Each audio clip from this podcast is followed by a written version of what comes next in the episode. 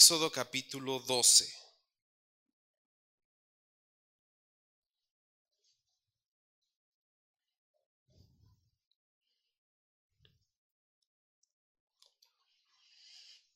Y voy a leer en nueva traducción viviente desde el verso 37. Éxodo 12, 37.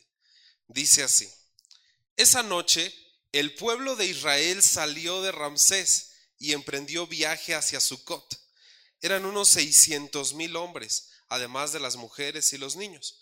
Con ellos salió una gentuza que no era israelita, junto con grandes rebaños y manadas. Hornearon pan plano de la masa sin levadura que habían sacado de Egipto la masa no tenía levadura porque los israelitas fueron expulsados de Egipto con tanto apuro que no tuvieron tiempo de preparar pan ni cualquier otro alimento. El pueblo de Israel había vivido 430 años en Egipto. De hecho, fue precisamente el día en que se cumplían los 430 años que toda esa gran multitud del Señor salió de Egipto. Esa misma noche, el Señor cumplió su promesa de sacar a su pueblo de la tierra de Egipto. Así que esa noche le pertenece a él y por eso todos los israelitas deberán conmemorarla cada año de generación en generación. Eh, estamos en el contexto de ah, acaba de salir el pueblo de Israel, está saliendo el pueblo de Israel después de cuánto tiempo de esclavitud? 430 años, siendo esclavos, siendo ah, lastimados, siendo violentados, siendo heridos, siendo humillados, eh, siendo esclavos. O sea, la peor eh, eh, clase social que podía haber era el pueblo de Israel y durante 430 años estuvieron ahí.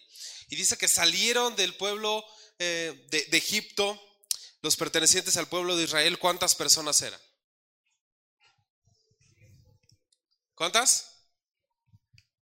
quién sabe, como 600 mil, pero estamos hablando únicamente de hombres, o sea, 600 mil hombres. Yo le calculo que, pues si nos estamos viendo conservadores, la mitad estaban casados, y yo creo que nos estamos viendo muy conservadores. Entonces quiere decir que eran 300 mil mujeres, estamos hablando de 900 mil, más los niños. Imaginamos que una de cada seis familias tenía un niño. Y también, y si solo uno. Estamos hablando de más de un millón de personas que salieron. Más de un millón de personas salieron de Egipto y habían sido esclavizadas, habían sido lastimadas durante muchísimos años.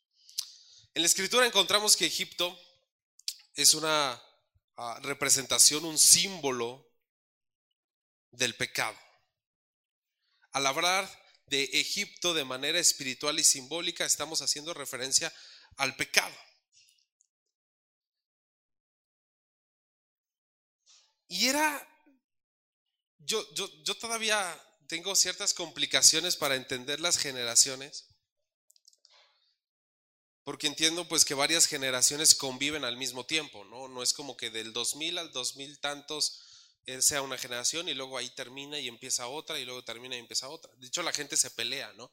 Los millennials, los boomers, los centennials, los generación X, Y, control Z y no sé cuántas hay.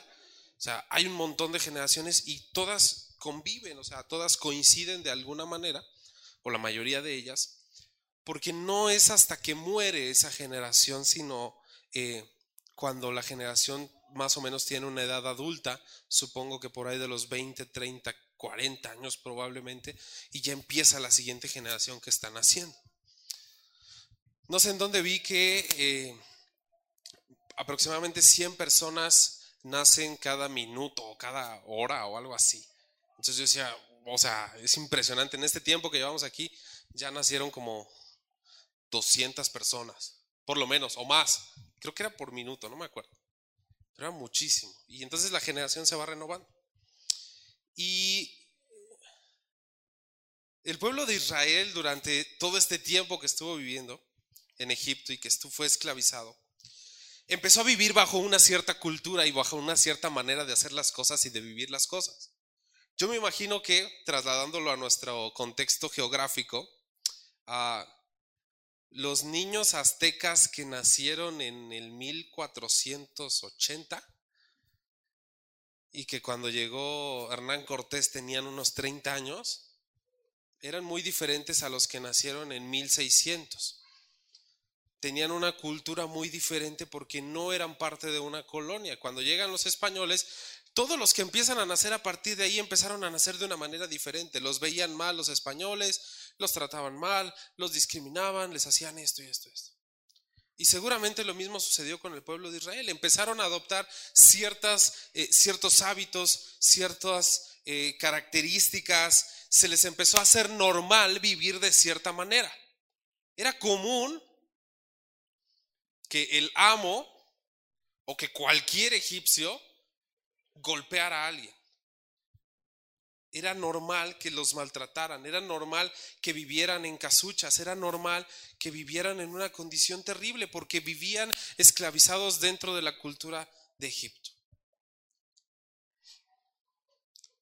Pero el Señor había prometido que iban a salir y salen, son liberados, se emocionan. Yo me imagino que debieron haber estado felices porque seguramente los ancianos, seguramente gente grande, pues había soñado con ese momento en que el Señor cumpliera su promesa y de repente a algunos les tocó ver la promesa cumplida y empezaron a salir de Egipto y vieron los milagros y vieron las plagas y vieron todo lo que sucedió y empezaron a emocionarse en su corazón por lo que Dios estaba empezando a gestar.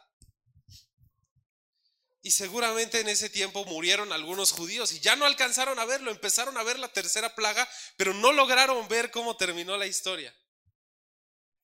Pero hubo gente que sí salió y salió emocionada y salió diciendo, wow, estamos empezando a vivir en otra dimensión, en otra realidad, con otras cosas, ya no tenemos que eh, eh, vivir bajo el yugo de Egipto, ya no tenemos que someternos a lo que está sucediendo, quién sabe cómo nos vaya a ir en el desierto, pero ya no tenemos que vivir bajo el yugo egipcio. Y eso yo creo que era bastante emocionante.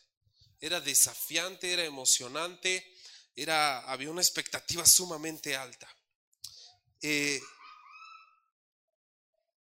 quiero que vayas un libro más adelante, Génesis Éxodo, dos libros más adelante, ah, Deuteronomio capítulo 1.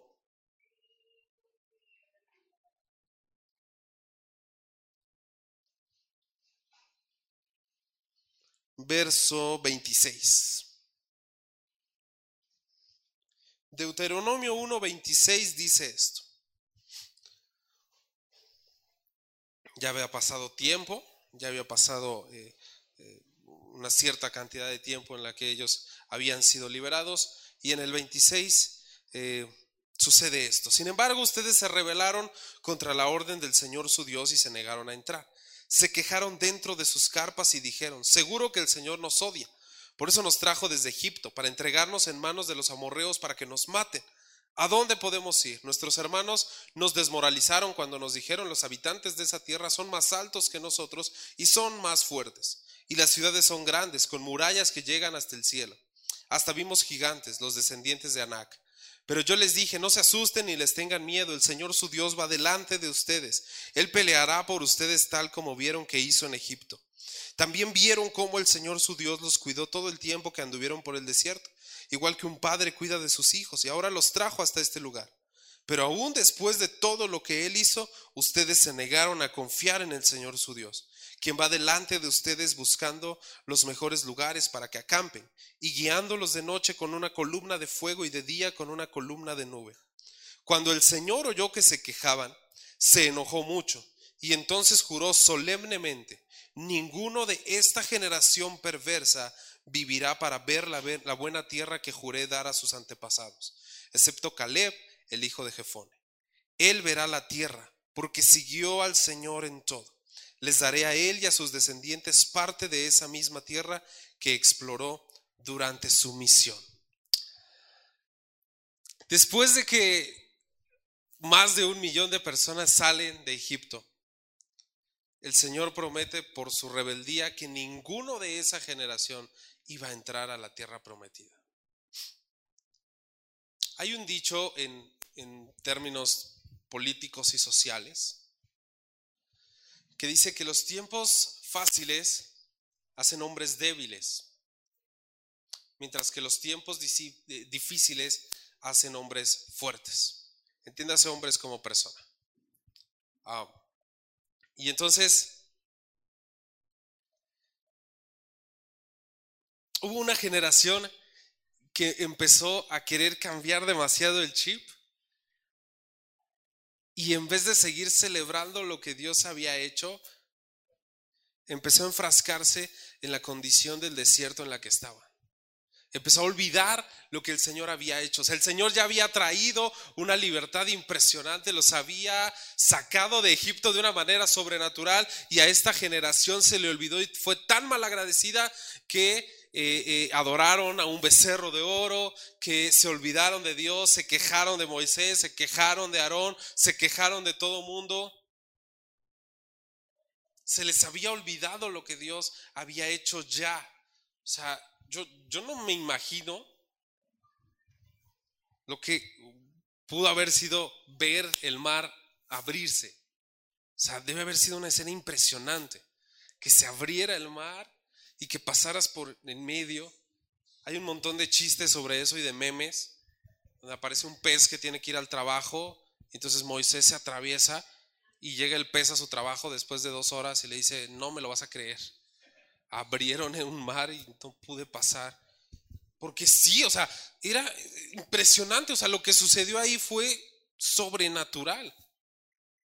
Y la gente lo vio. Y la gente que vio eso después se rebeló contra Dios. Porque empezaron a querer vivir de otra manera y a, no entender lo que el Señor quería llevarlos. El Señor los quería llevar a la tierra prometida. Y parte del camino y parte de lo que Él estaba gestando era ese camino por el desierto. Y había un propósito en ese camino por el desierto. Mucha gente se burla de nuestra fe porque dicen, la Biblia es ridícula. ¿Cómo es posible que de Egipto a la tierra prometida se hayan echado 40 años? O sea, la distancia física, geográfica no cuadra. Pues claro que no cuadra. Porque no fueron en línea recta. El Señor los estuvo dando vueltas. Porque no habían entendido. Porque era una generación que se olvidó de lo que Dios había hecho. Que fue malagradecida. Que no se acordó de las bondades del Señor. Y entonces lo estuvo dando vueltas hasta que se murieron. Y cambió la generación. Y cuando la generación nueva llegó, los pudo llevar a la tierra prometida. Pero a mí les decía en, en, el discipulado que entre que mi papá a veces me deja la predicación de un día para otro y entre que yo luego soy muy poco disciplinado, casi siempre preparo los mensajes de un día o dos días antes. O sea, si me toca el domingo, el sábado en la noche a las a medianoche estoy preparándolo. Y este mensaje tenía como dos semanas desde que pasó lo desde que surgió la idea, empecé a prepararlo. Tengo un montón de anotaciones en mi pizarrón, tengo un montón de cosas. Y y volví a leer esta parte de la historia bíblica y me dolió esa parte, porque fue ver cómo toda una generación se perdió por lo que porque tenían un corazón incorrecto delante de Dios. O sea, toda esa generación se fue, excepto Josué y Caleb. Ellos fueron los que se rescataron, se salvaron, porque tenían un corazón diferente porque veían las cosas diferentes, porque soñaban con Dios, porque creían en lo que Dios seguía haciendo. Y yo creo que a veces no vemos nuestra tierra prometida porque no creemos en el verdadero y único Dios, en, en, las características que tiene nuestro Dios. O sea, Dios sigue siendo igual de increíble y de glorioso. Y no vemos esa tierra prometida porque somos malagradecidos porque nos olvidamos, porque desconfiamos, porque... Y jamás vamos a alcanzar las promesas. Porque no hay un corazón correcto, no hay un corazón apropiado. Y me pareció sumamente interesante lo que sucede con esta generación, que se olvida, que se acostumbra, que empiezan a quejarse, hacen unas quejas ridículas. en Egipto comíamos carne. O sea, sí, éramos esclavos, pero comíamos carne. O sea, sí. Nos mataban, podían hacer con nosotros lo que quisieran, pero teníamos carne.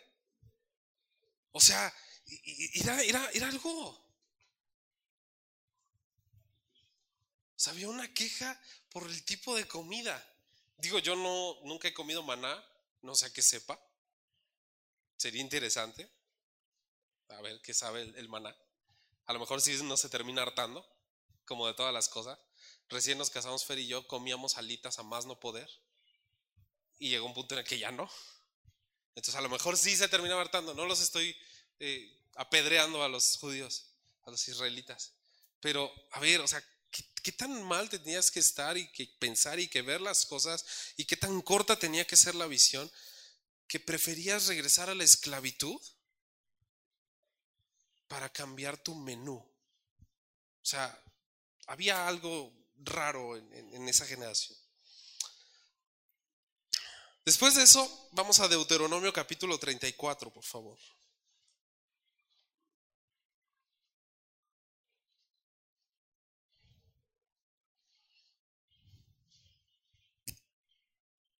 Vamos a leer, creo que es todo el capítulo. Sí, todo el capítulo.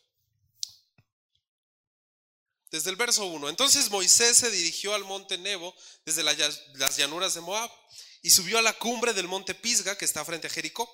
Y el Señor le mostró todo el territorio, desde Galad hasta tan lejos como Dan, toda la tierra de Neftalí, la tierra de Efraín y de Manasés, toda la tierra de Judá, que se extiende hasta el mar Mediterráneo, el Negev, el valle del Jordán, junto con Jericó, la ciudad de las palmeras, hasta Zoar. El Señor le dijo a Moisés, esta es la tierra que le prometí bajo juramento a Abraham, a Isaac y a Jacob, cuando dije, le daré a tus descendientes. Ahora te he permitido verla con tus propios ojos, pero no entrarás en ella. Así que Moisés, siervo del Señor, murió allí, en la tierra de Moab, tal como el Señor había dicho. El Señor lo enterró en un valle cercano a Bet-peor, en Moab, pero nadie conoce el lugar exacto hasta el día de hoy. Moisés tenía 120 años cuando murió, pero hasta entonces conservó una buena vista y mantuvo todo su vigor. El pueblo de Israel hizo duelo por Moisés en las llanuras de Moab durante 30 días, hasta que se cumplió el tiempo acostumbrado para el duelo. 9. Ahora Josué, hijo de Nun, estaba lleno del espíritu de sabiduría, porque Moisés había puesto sus manos sobre él. Así que el pueblo de Israel lo obedeció haciendo todo lo que el Señor le había ordenado a Moisés. Nunca más hubo en Israel otro profeta como Moisés, a quien el Señor conocía cara a cara. El Señor lo envió a la tierra de Egipto para realizar todas las señales milagrosas y las maravillas contra Faraón, contra toda su tierra y contra todos sus sirvientes. Moisés realizó con gran poder hechos aterradores a la vista de todo Israel.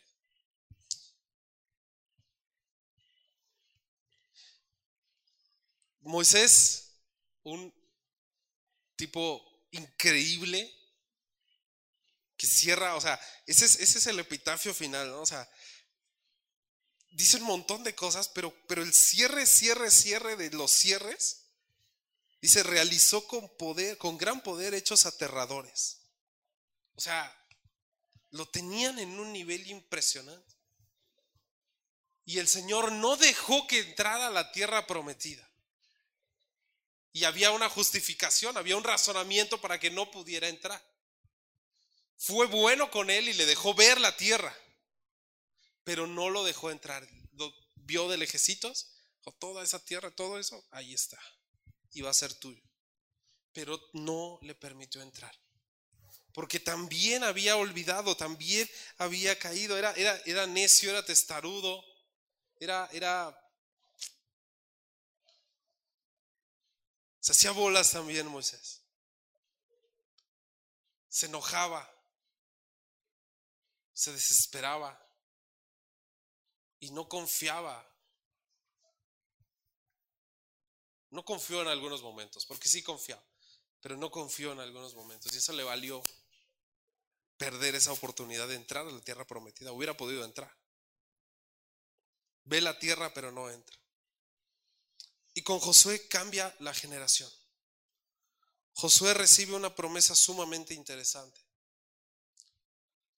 Josué, alguien que tenía un chip diferente, que había entendido las cosas de una manera diferente, empezó a vivir de una manera diferente y llegó el liderazgo, llegó la promesa a su vida a cumplirse hasta después, una vez que muere Moisés, entonces la promesa se materializa. Pero Josué ya tenía un corazón increíble de parte del Señor. Cuando el, Señor, cuando Moisés envía a, cuando envían a los, a los espías, y entonces ven la tierra y la ven deseable, y Josué y Caleb son los únicos que ven eh, eh, real la posibilidad de acceder a esa tierra prometida, ya tenía un corazón diferente Josué.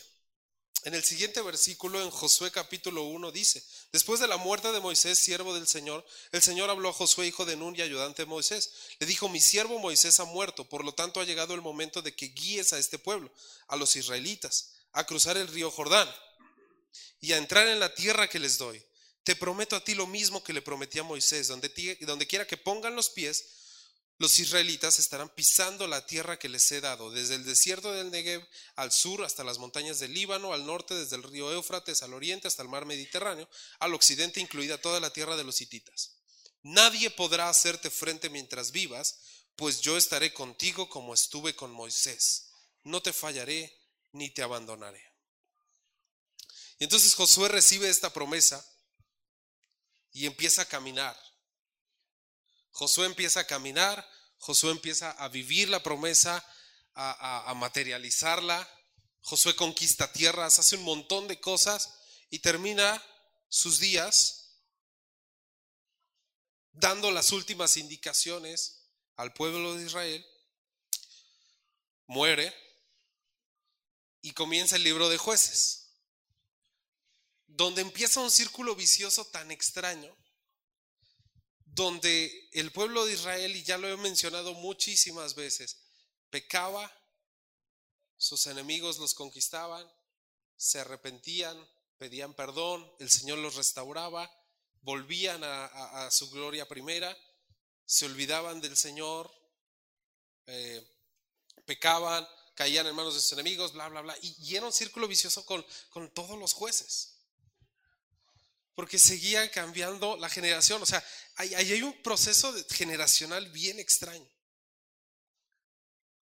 Y yo creo que actualmente lo vivimos quizá de una manera diferente, pero sí tenemos ciertas generaciones. O sea, hay generaciones, por ejemplo, actualmente, gente de mi edad, que le parece ridículo tener hijos. Cuando nuestros abuelos eran de tener hijos por montones y mis papás ya más controlado. Y nosotros más controlado. O sea, eso, eso sigue siendo una realidad. Hay una generación que está eh, haciendo o buscando hacer las cosas de una manera diferente. Pero yo quería retomar esta parte de, de, estos personajes de Moisés, del pueblo de Israel saliendo de Egipto, vagando por el desierto, y de cómo Josué hace cosas increíbles y toma la tierra y después muere y la generación cambia y entonces se vuelve a caer en el hoyo porque quería establecer varios principios que para mí fueron importantes.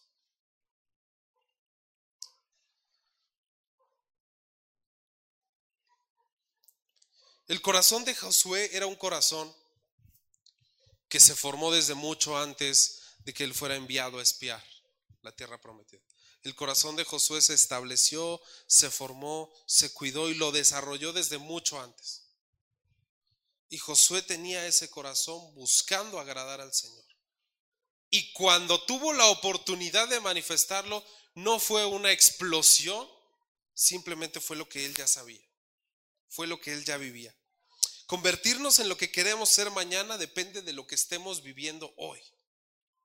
Yo hablaba con un chico hace varias semanas o meses.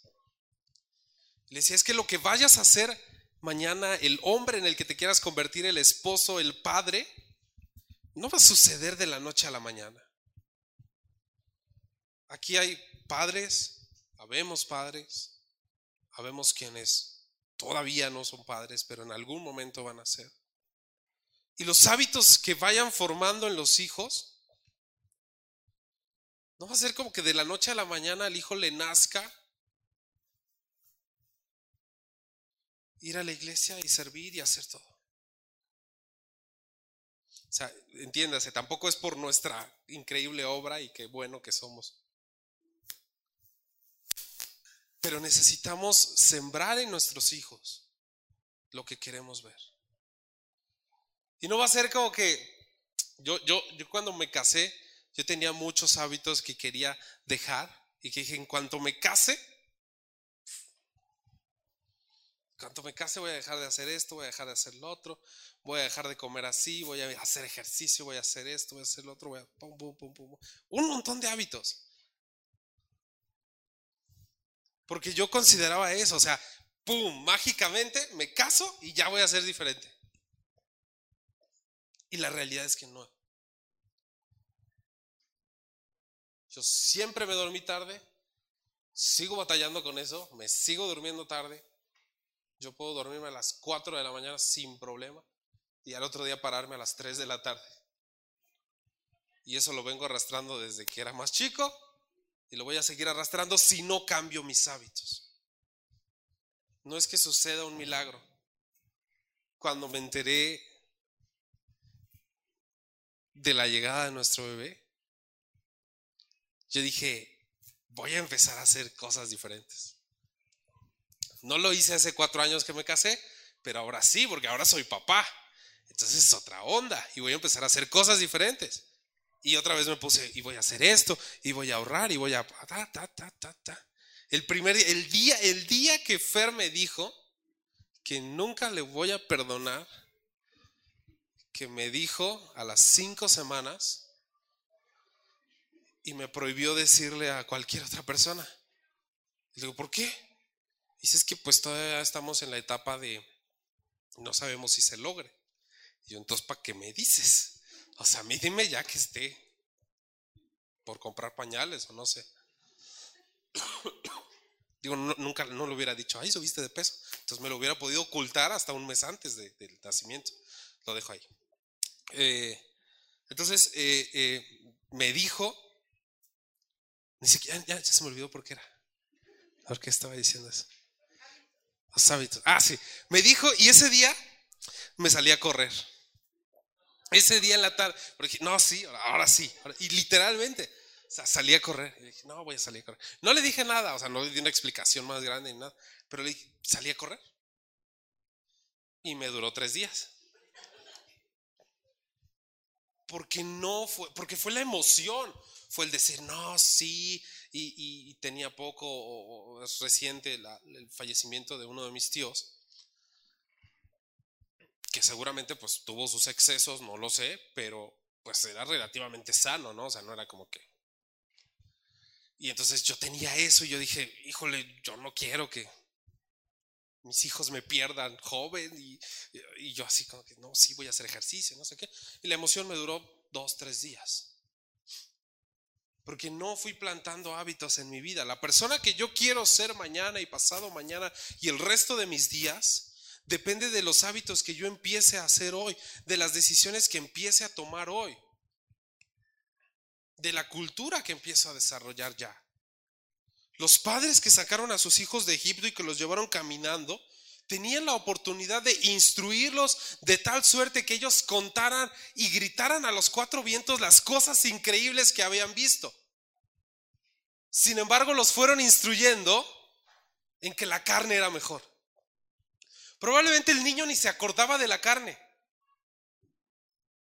Pero le decía, es que la, carne estaba buena ya. La carne tenía algo. El sazón egipcio tiene algo.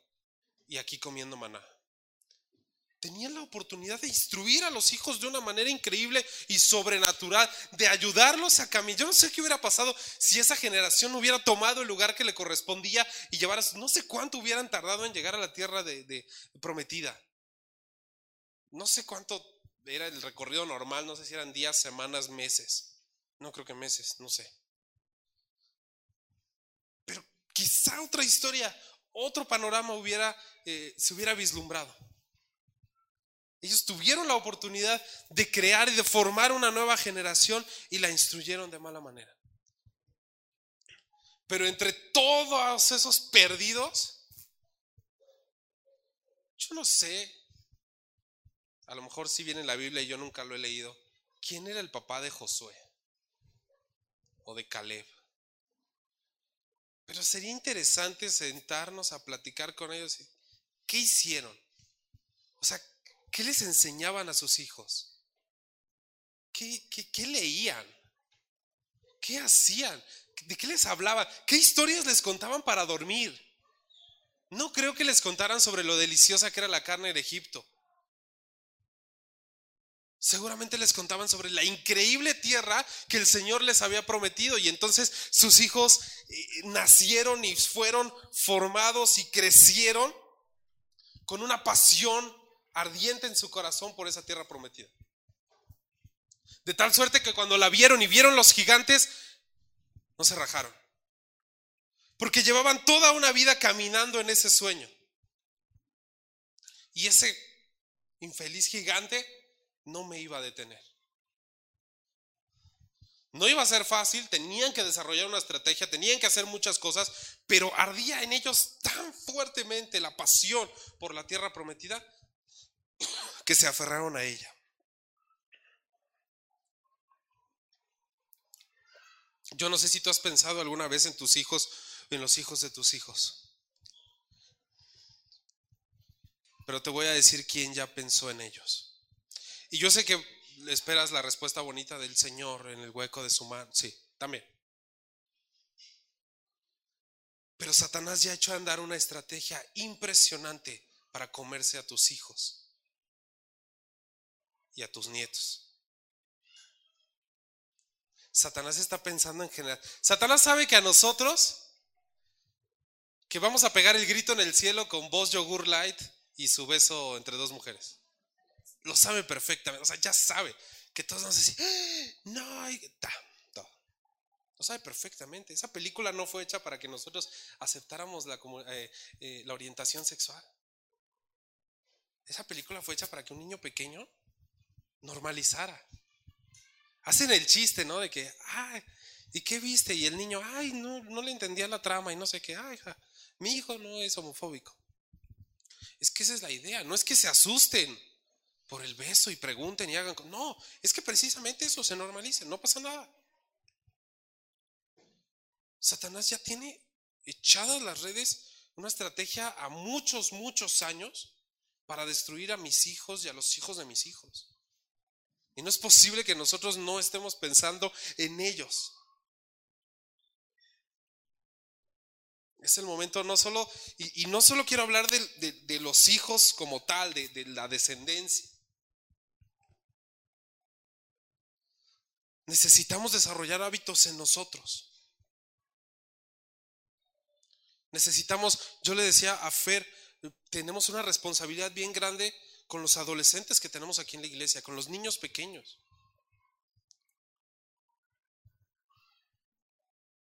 Y le tengo que ser muy sincero, a veces no sé cómo hacerlo. Porque es relativamente fácil para mí bromear con Omar, regañarlo, decirle, instruirlo, eh, aconsejarlo, disipularlo, lo que sea.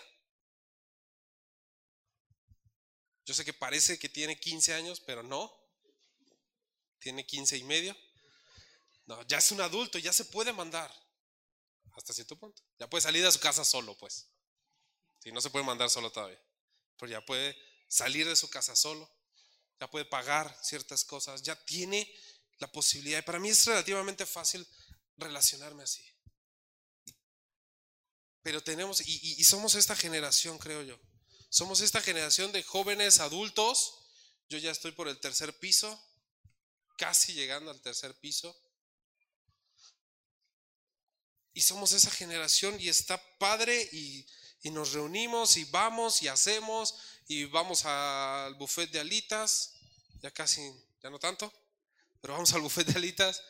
Mm, deberíamos ir al gym o algo así. Hay que organizar una salida de esas. ¿No? Bueno. Eh, vamos a jugar, vamos a lo que sea.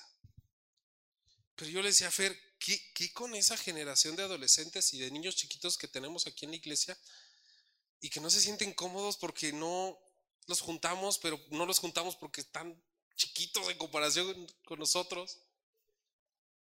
Y no se pueden mandar solos. ¿Y, y cómo? Y esa generación se nos puede estar diluyendo. No solo con mis hijos, sino con los que se sientan en esas sillas, con los que están ahí. Aquí faltaron muchos hoy. Yo estoy emocionado de que los que estamos aquí podamos reproducir parte de esto en ellos. Decir, ¿qué pasa con esa generación que está ahí? Con los, con los, con los niños pequeños, es, es interesantísimo cómo los niños pequeños de Lupita ven a Dani como si literalmente fuera Jesús. Porque como se disfrazó de Jesús en aquella actividad, entonces son dos pequeñitos que lo ven así. Dicen, no, mi pastorcito, mi pastorcito. Yo le dije a Dani, es una responsabilidad bien grande. Porque esos niños van a empezar a moldear. No solo su mamá, porque su mamá los regaña, les, les pega, les da de comer, no se quiere, da, da, da, da, da. Y los padres tenemos una responsabilidad. Pero también tenemos una responsabilidad los que formamos parte de la iglesia en instruir a esos pequeños. En que vean la iglesia no como una institución, no como una empresa en la que posiblemente toques, posiblemente cantes, posiblemente estés aquí, posiblemente estés allá, hagas algo. Que no vean la iglesia como un lugar al que puedes ir a hacer algo, sino que se vea la iglesia como alguien que puede ser mi comunidad en donde yo puedo ser. Y parte de ese ser también es hacer, pero primero soy. Y porque soy, hago. Porque si solo hago, no sirve. Necesito, necesitamos entender eso. ¿Alguien de aquí ve YouTube? Yo creo que sí. ¿No? Supongo que sí. O se la pasan escuchando predicaciones. Sí, pues en YouTube hay predicaciones. Que ustedes no las busquen es otra cosa. Que se la pasen viendo la cotorriza es otra cosa. Vi vi algo de lo que no me enorgullezco. Vi hay un comediante que yo creo que algunos no, yo creo que no lo conocen porque es un comediante un poco vulgar y entonces y ustedes no escuchan eso. Pero hay un comediante que se llama Franco Escamilla. Después lo buscan porque yo sé que no lo conocen. Eh, y, Franco Escamilla habla, pues es un comediante, hace stand-up, hace bromas, es muy creativo, se me hace muy inteligente. Y, y sacó un especial hace unas semanas. Y reconozco que lo vi y me eché algunas cosas bastante sucias. Pero lo vi porque me capturó un clip que encontré en Facebook y hablaba acerca de paternidad y generaciones. Y yo dije, órale. ¿No? Y entonces ese, ese clip de dos minutos me atrapó y dije, tengo que verlo completo. Y ya fue donde vi todo el resto de tonterías que no sirven para nada. Pero la parte final del especial es buenísima. Él habla de su papá. Franco tiene unos cuarenta y tantos años. Su papá, pues, calculenle, por lo menos unos 15, 20 años. Y eh, habla de cómo se relacionaba y habla de que era un tipo muy duro, muy seco, muy pesado. Y, y habla de su relación con él. Y habla de su relación con sus hijos ahora de Franco y habla de muchas cosas. Y te prometo que estaba yo viendo el video como a las 2 de la mañana Fer, evidentemente, ya hasta iba a despertarse, creo. Y yo estaba llorando viendo el video. Estaba llorando por, ah, por el mensaje, estaba llorando por, por mi relación propia con mi papá, por mi relación propia con mi hija. Estaba llorando por muchas, ahí estaba yo eh, una escena ridícula, ¿no? Porque yo llorando frente a la pantalla viendo a Franco Escamilla. Y en la parte del especial se llama payaso, entonces el tipo sale con una eh, nariz de payaso roja, así. Entonces una cosa ridícula esa escena. Pero estaba yo llorando y dije, y de verdad terminé y, y le di gracias a Dios. Fue una cosa muy rara, insisto, porque además cerré los ojos, empecé a orar y empezó otro video. Y era el peor video que podía haber empezado. Y lo apagué inmediatamente. Pero empezó a hablar tantas cosas tan interesantes. No se echen todo el especial porque sí está.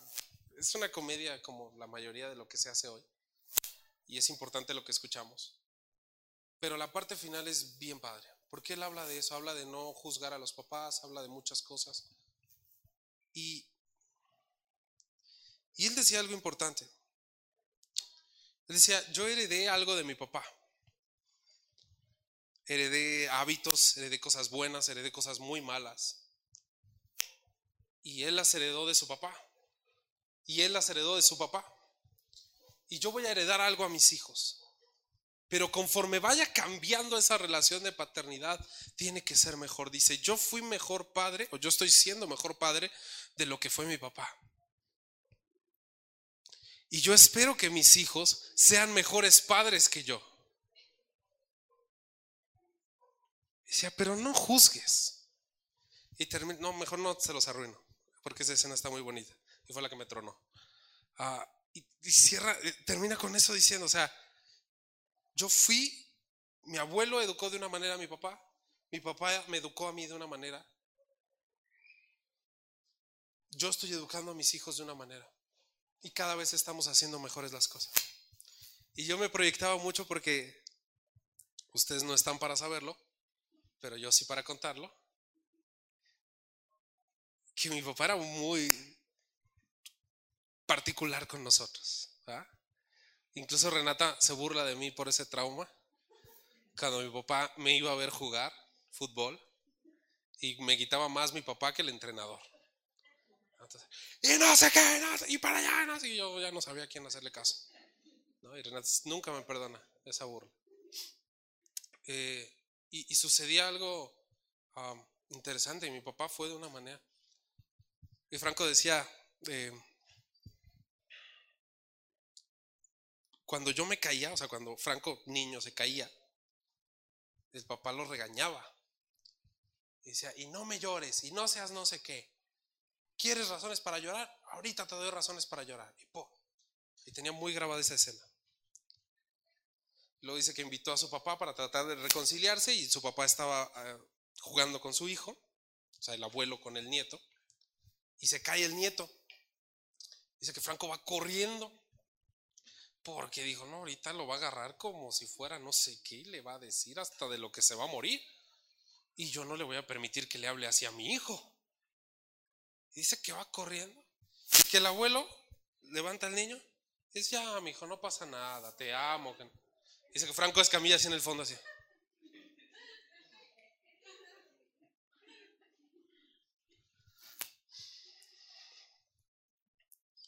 Porque el abuelo avanzó a otro nivel y entendió cosas. Y abueleó. No solo no solo los nietos abuelean, sino que el abuelo también abueleó ahí y le salió. Y mis papás están siendo tan cursis, pero tan cursis con la bebé.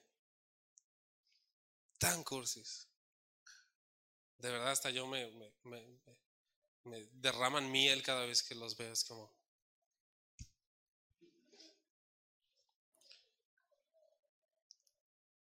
Y no hablo de mis suegros que también están aquí presentes porque pues a mí no me tocó verlos como ogros. A veces sí porque no nos dejaban salir. Pero ya, si el Señor los perdona, ¿quién soy yo para no hacerlo? Eh, también están siendo muy cursis, ¿no? Pero, pero yo no tengo el contraste, digamos. Pero mis papás, ha sido interesantísimo ver esa, sobre todo de mi papá, porque es así, serio, duro, de repente suelta cosas y de repente... Y, y yo viví cosas muy interesantes. Y también, se los juro, yo sentía que estaba viéndome en un espejo con Franco Escamilla, no a tan escala, no, no tanto, pero muchas cosas sí, porque decía eh, eh, que, que él había, que, había muchas cosas que le agradecía a su papá. O sea, que lo había formado así como, como macho, ¿no? No macho de golpear mujeres y cosas así violentas, pero sí macho de, aquí el hombre da la cara, aquí el hombre hace esto, aquí el hombre hace lo otro, aquí el hombre, pa. Y yo decía, sí, eso me encanta de mi papá. Y me regañaba. Me regañaba cuando yo era más joven y Renata salía o Renata no sé qué. Y, ve por tu hermana. Y yo, pues que, la traiga quien le invitó, ¿no? Pues yo qué. Y se para enojado mi papá.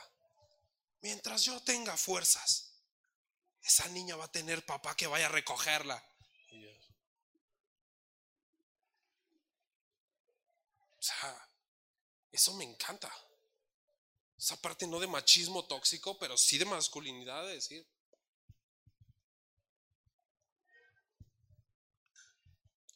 Yo durante mucho tiempo, aquí me despego un poco de mi papá porque, porque no era el papel que le tocaba, o quizás sí, no lo sé.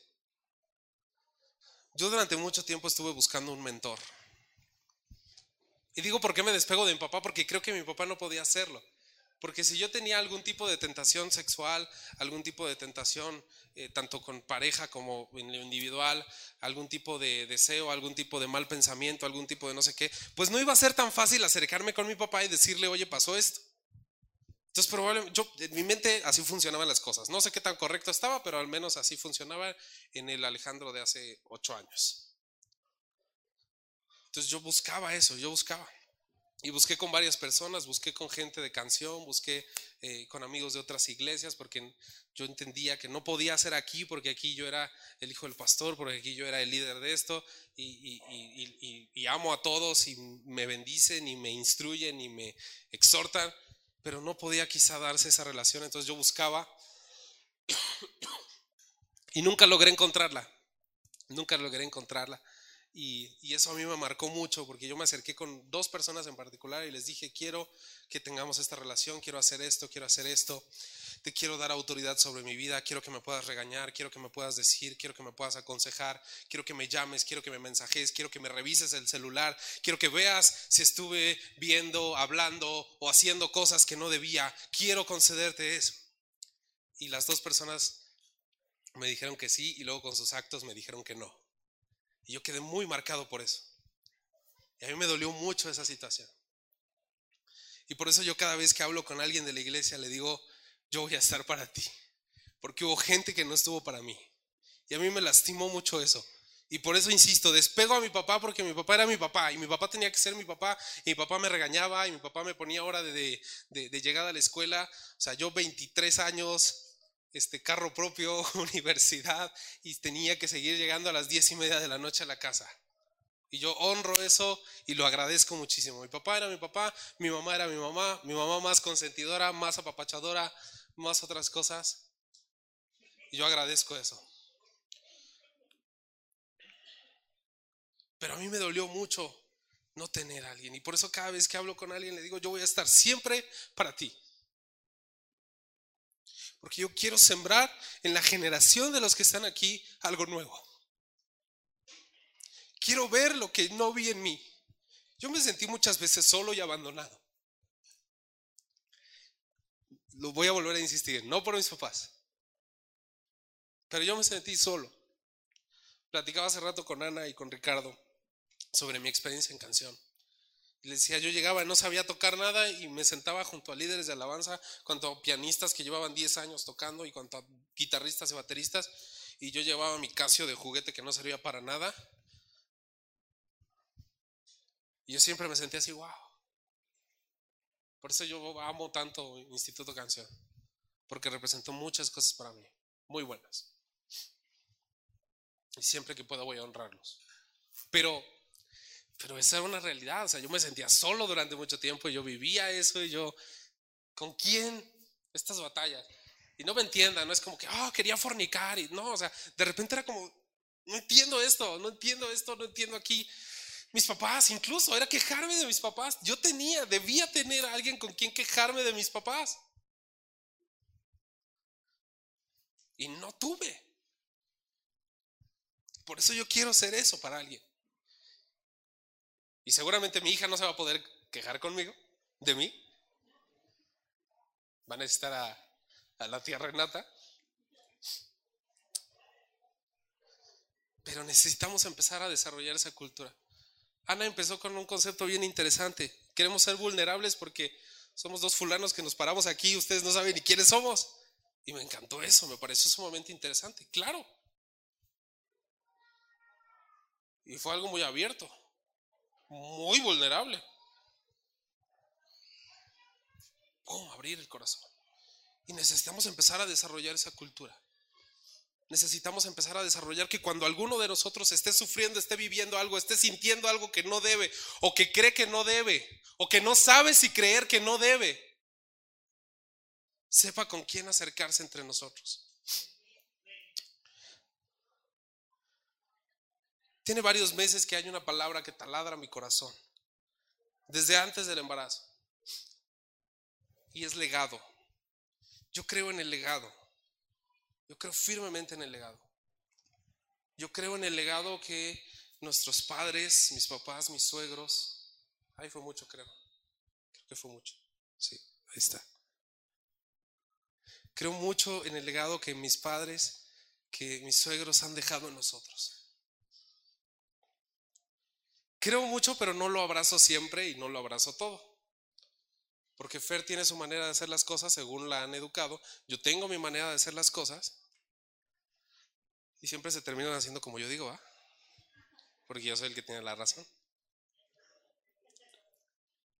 No, terminamos poniéndonos de acuerdo, evidentemente como todo matrimonio, pero es, es, es interesante porque hay muchas cosas que yo envidio de mis suegros y hay cosas que yo creo que hábitos que me gusta de ellos.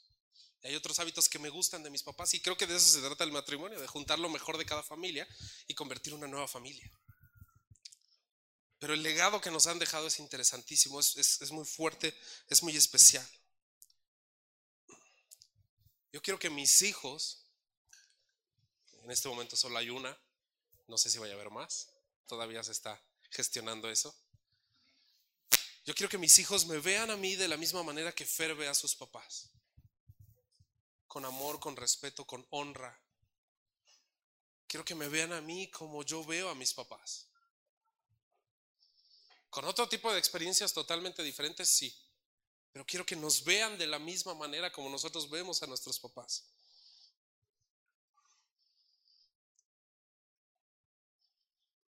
Para que una generación especial se levante, debemos aprender a honrar el origen o lo que ya existe. ¿Y qué manera tan especial del Señor de honrar a Moisés? Porque no sé si te diste cuenta, pero decía, el Señor enterró a Moisés. O sea, échate ese funeral. El Señor te entierre.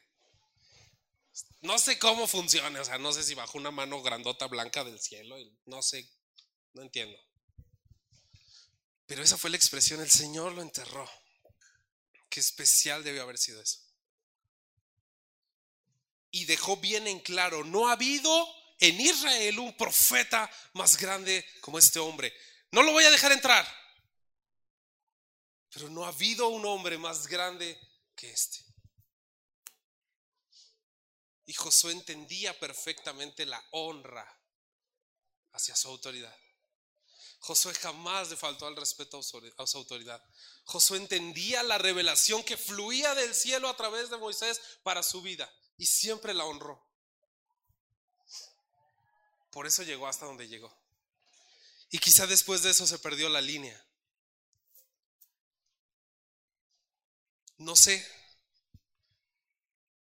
de repente yo me vuelo un poquito con algunas cosas. Josué fue un gran discípulo. no sé cómo le fue como líder, no sé qué pasó, no sé, no sé cómo se rompió ahí algo. No sé si él siguió siendo buen líder y en realidad no tuvo buenos discípulos, no sé qué sucedió ahí, pero empezó a haber un rompimiento y las generaciones se confundieron y se perdieron.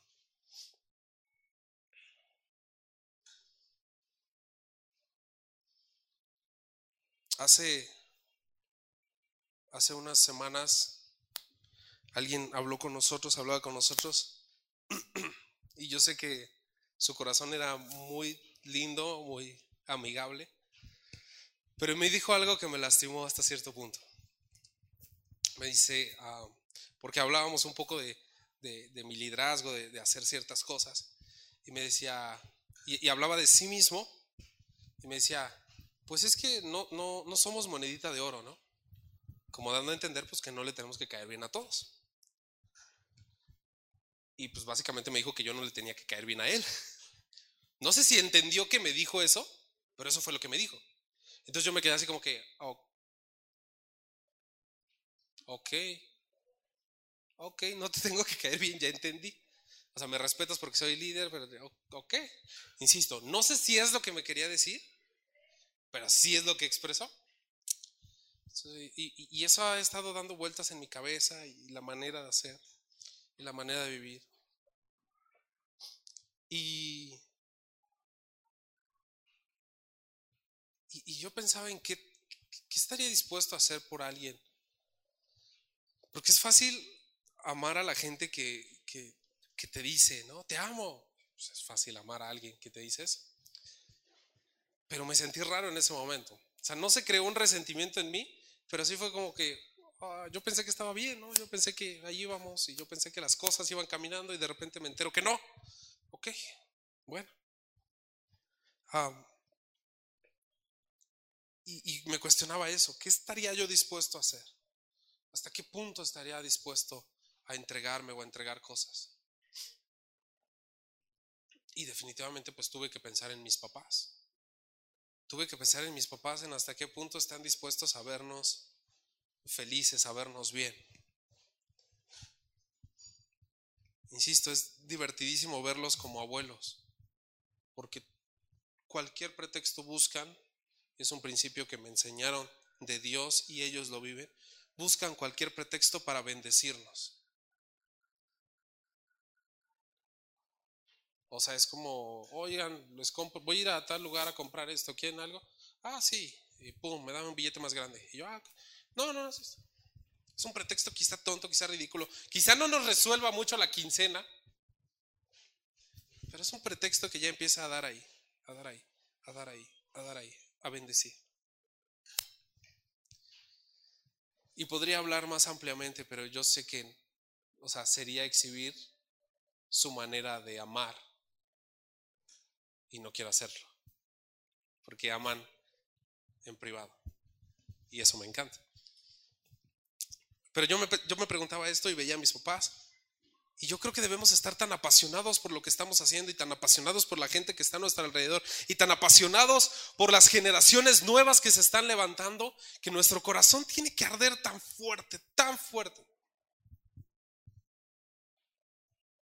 Yo estoy dispuesto a dar lo que sea con tal de ver el propósito cumplido en las vidas de los que están aquí.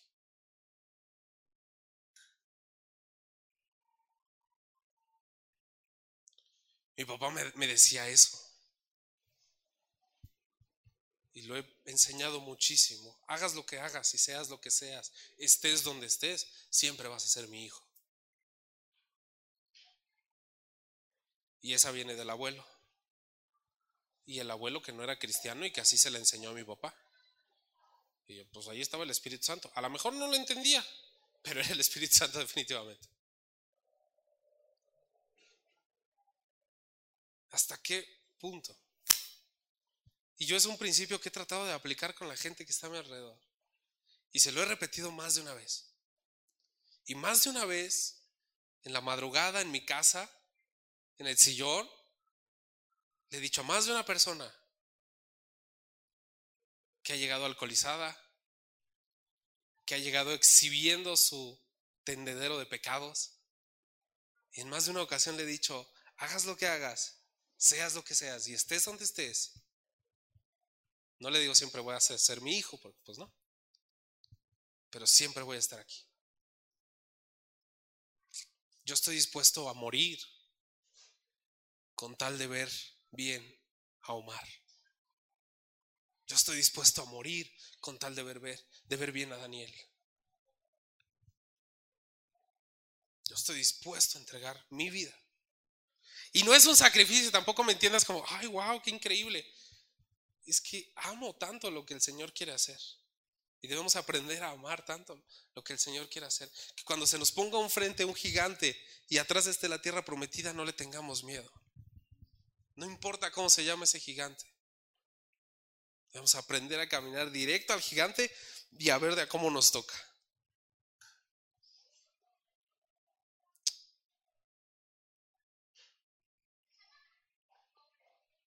Esto lo voy a leer literal porque me gustó mucho. El legado de mis abuelos a mis papás fue uno. Fue bueno, fue de corazón, dentro de sus posibilidades, tanto económicas, sociales, ideológicas, espirituales, etc. El legado de nuestros papás hacia nosotros ha sido superior, mejor, más glorioso, más significativo, más poderoso. El legado de mí a mis generaciones debe ser sobrenatural lo que yo voy a heredar a mis hijos. Tiene que superar lo que mis papás me dieron a mí. Y no tengo la más pálida idea de cómo voy a lograr eso. Pero tiene que superar mi legado. El legado que me dieron mis papás. Lo que tú siembres en la gente que está debajo de ti, que te ve, que te admira. Y no solo son los dos chiquitos de Lupita que ven a Daniel como Jesús disfrazado. Pero esa, esa, esa, esa imagen me encantó. Porque literalmente era wow. Y así nos ven. Y así nos ve la gente. Y así estamos. Y nuestro llamado es a levantar una nueva generación. Mis abuelos pasaron prácticamente toda su vida en Egipto. Prácticamente. No toda. Mis papás salieron ya grandes de Egipto pero han logrado llegar a la tierra prometida. Yo tengo que reconocer que yo nací en Egipto, pero casi todo lo que conozco ya fue, fue, ya fue tierra prometida. Y mi hija ya no va a conocer Egipto. Mi hija ya no va a estar en Egipto, porque ya salimos de Egipto. Y mi hija va a nacer en la tierra prometida y mi hija va a aprender a disfrutar la leche y la miel de la tierra prometida por el legado que nos dejaron. Fer, ¿puedes venir tantito? Es el momento que estabas esperando.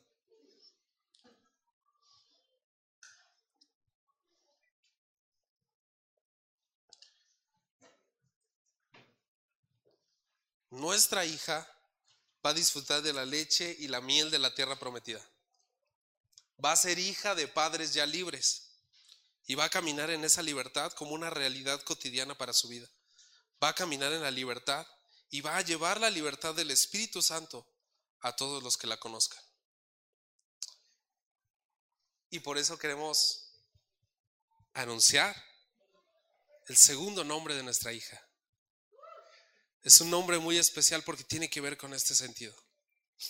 Es un nombre que significa hija de padres vivos y libres. Tal cual así lo, busqué. Ya habíamos decidido, creo que la mayoría ya sabe cómo se llama, cuál es su, cuál es uno de sus nombres, ¿sí? ¿O no?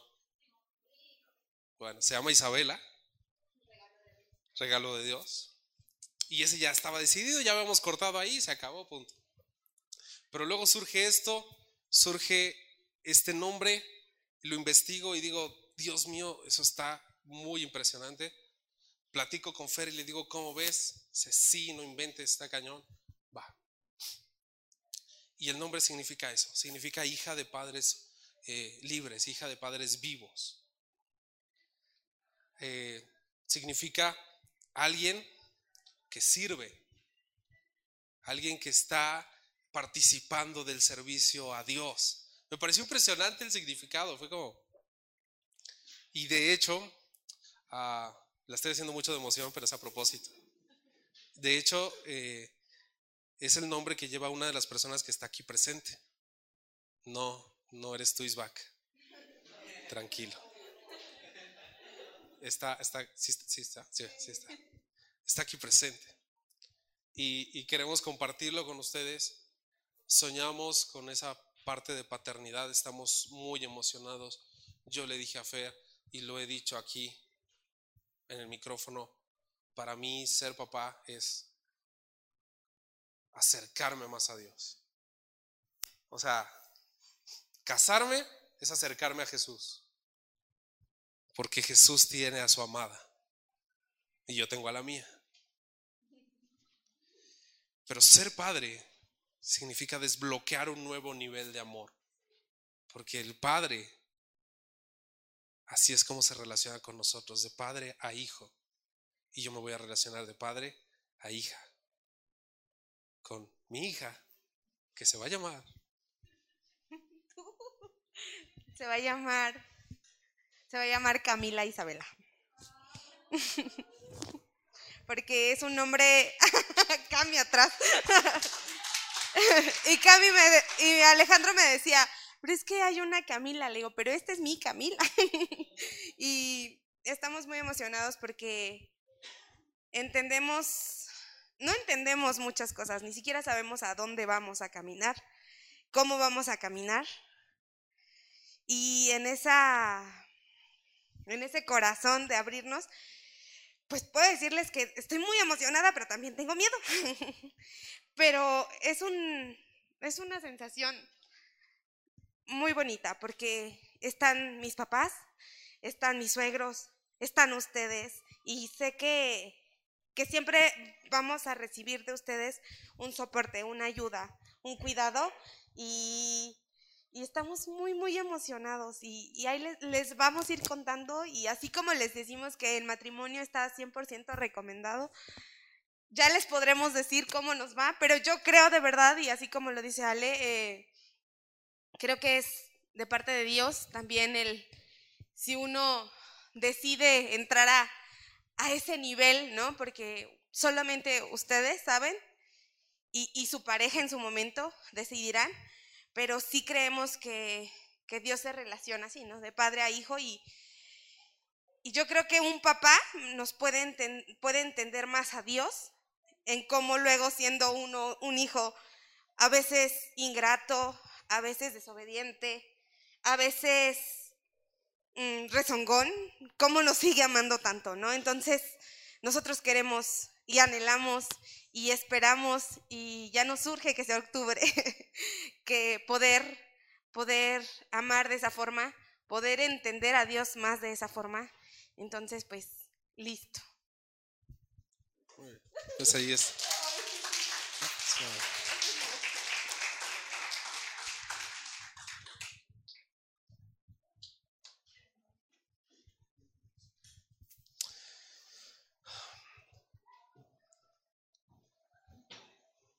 Eh, quiero pedirle que se ponga de pie. Vamos a, vamos a cerrar este tiempo.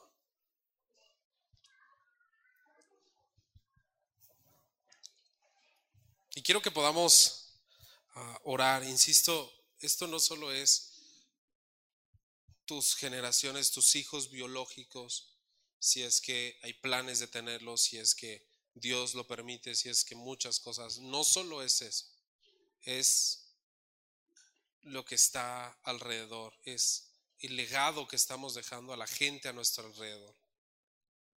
Entonces yo quiero desafiarte a eso, que entendamos el llamado. Los que son padres tienen, tenemos una responsabilidad bien grande. Eso yo siempre lo viví tanto con mis suegros como con mis papás ser obstáculo para nuestro pecado. A veces no me gustaban las respuestas de mis suegros a ciertas salidas o invitaciones que yo le hacía a Fer. Pero yo no sé de qué el Señor nos libró a través de eso. Y no lo tengo que saber. O sea, no, no es de las preguntas que voy a llegar al cielo a decirle, Señor, ¿por qué ese día no me dejaron ir? No me interesa saber. Me basta confiar en el Señor. Me basta con confiar en que Él cuida de nosotros y en que mis suegros y mis papás nos aman de una manera impresionante. Y yo puedo confiar en eso. No necesito más nada. ¿Vas a tener hijos biológicos? No lo sé.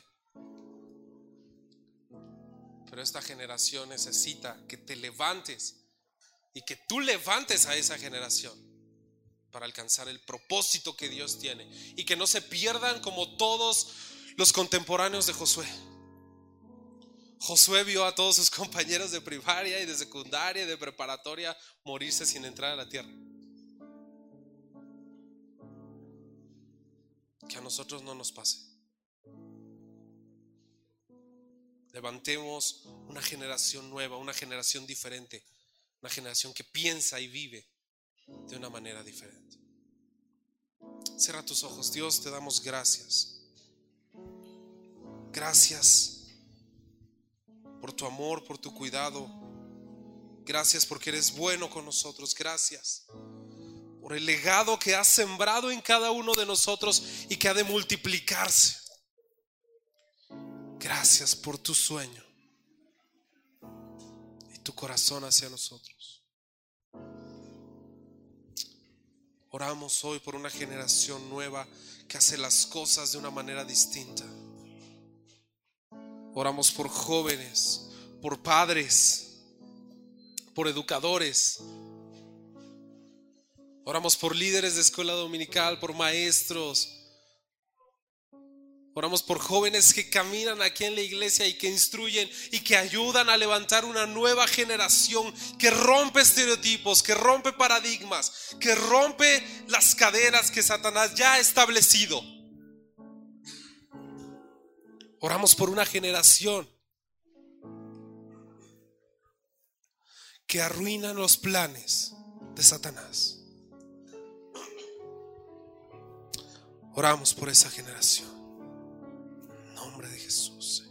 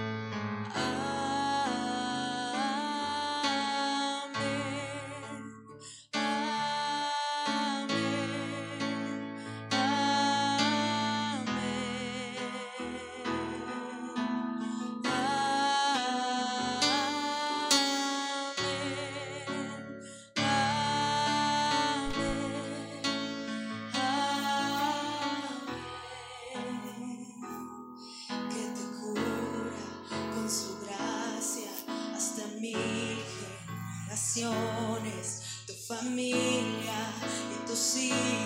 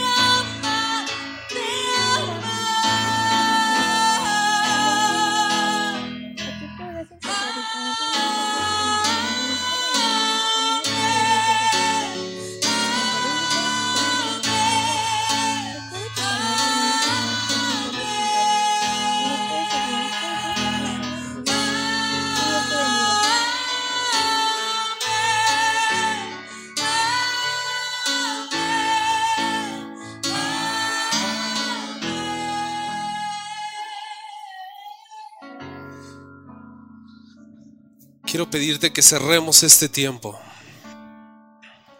con algo especial.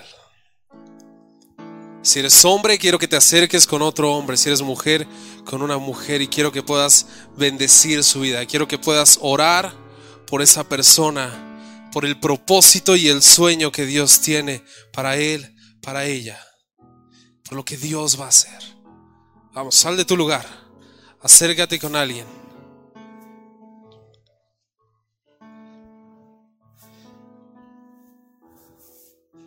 Acércate con alguien, acércate con alguien.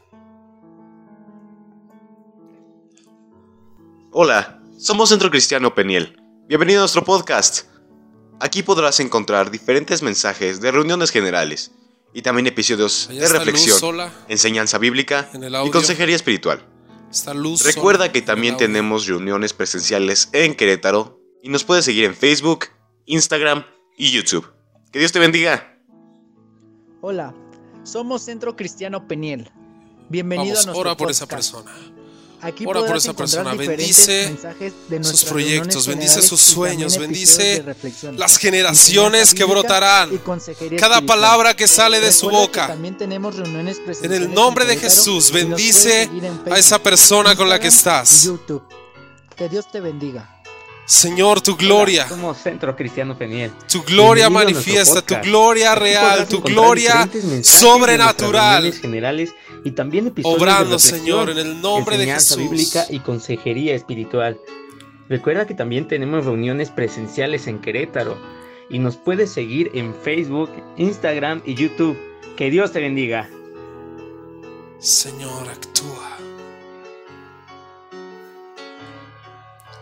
Espíritu Santo. Que el hombre, que la mujer que está enfrente de mí sea parte de esa generación sobrenatural, sea parte de esa generación que actúa diferente, que rompe cadenas, que mata gigantes.